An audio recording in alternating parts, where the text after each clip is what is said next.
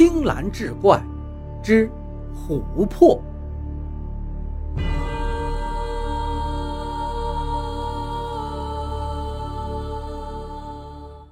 书接上回，再次迎上攻势，哪知两刀相接，瞬间便被震倒在地，右手虎口破裂，鲜血顺着柴刀直流。不等他起身，匪徒狰狞一笑，额头是青筋暴起，竟有一只白虎的影子在其周身显现，似乎还在仰天无声的咆哮。那大刀携带着虎威之势再次落下，刘峰急忙一个翻滚，也是堪堪躲开。刚要起身，匪徒又纵身一跃，已到近前。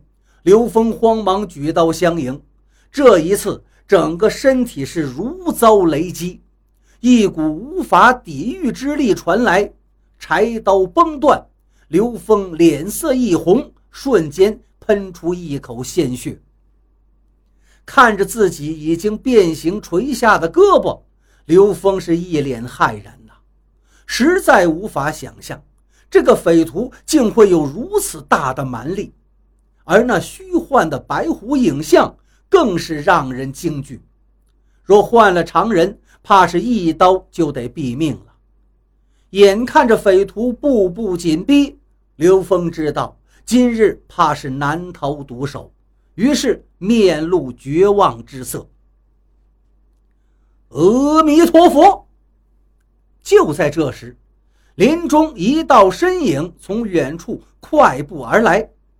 刘峰与匪徒皆抬头去看，只见一光头精瘦和尚拄着一根拐杖来到了二人跟前。另外一个匪徒见状，一声嗤笑，随即抽刀上前。欲对那僧人痛下杀手。大师，快走！这二人力大无穷，常人根本不敌呀！刘峰焦急地提醒。听闻这县里出了恶匪，作案无数，老僧料想是妖人所为，没成想是有人窃取了琥珀，以此作恶劫财。那僧人直视二匪，全然不惧。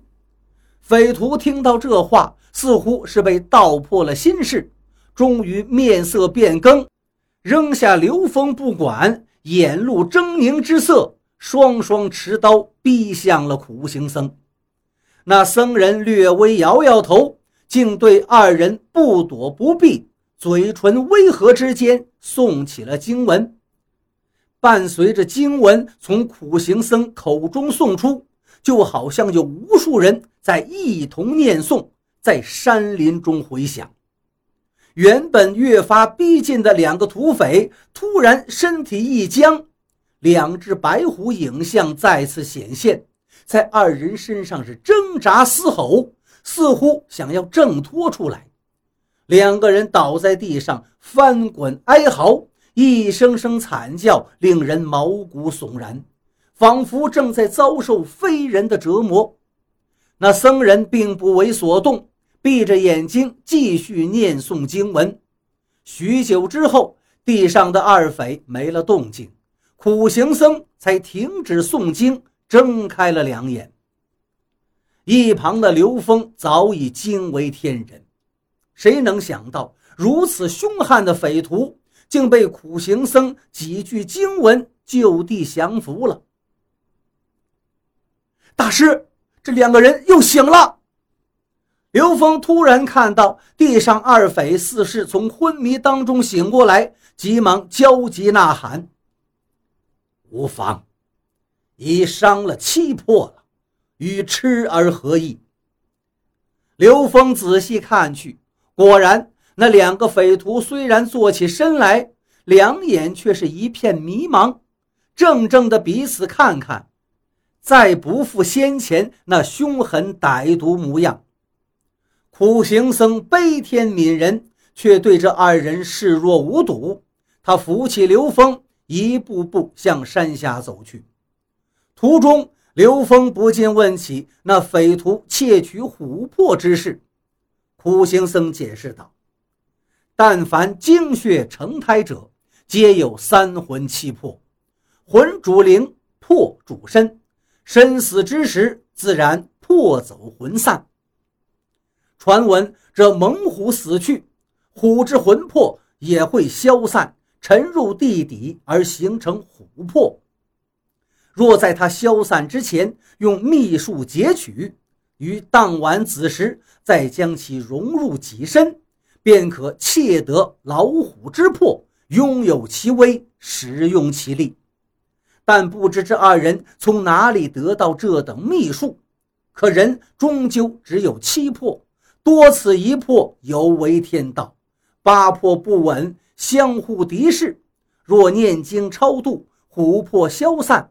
也会让他伤及自身原有七魄，从而成为痴呆之人。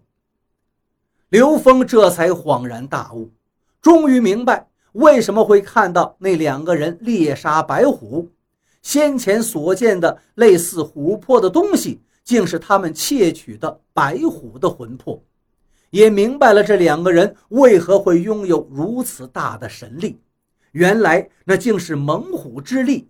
常人焉能匹敌呀？再想到县里无数百姓惨遭毒手，家破人亡，刘峰不禁一声叹息。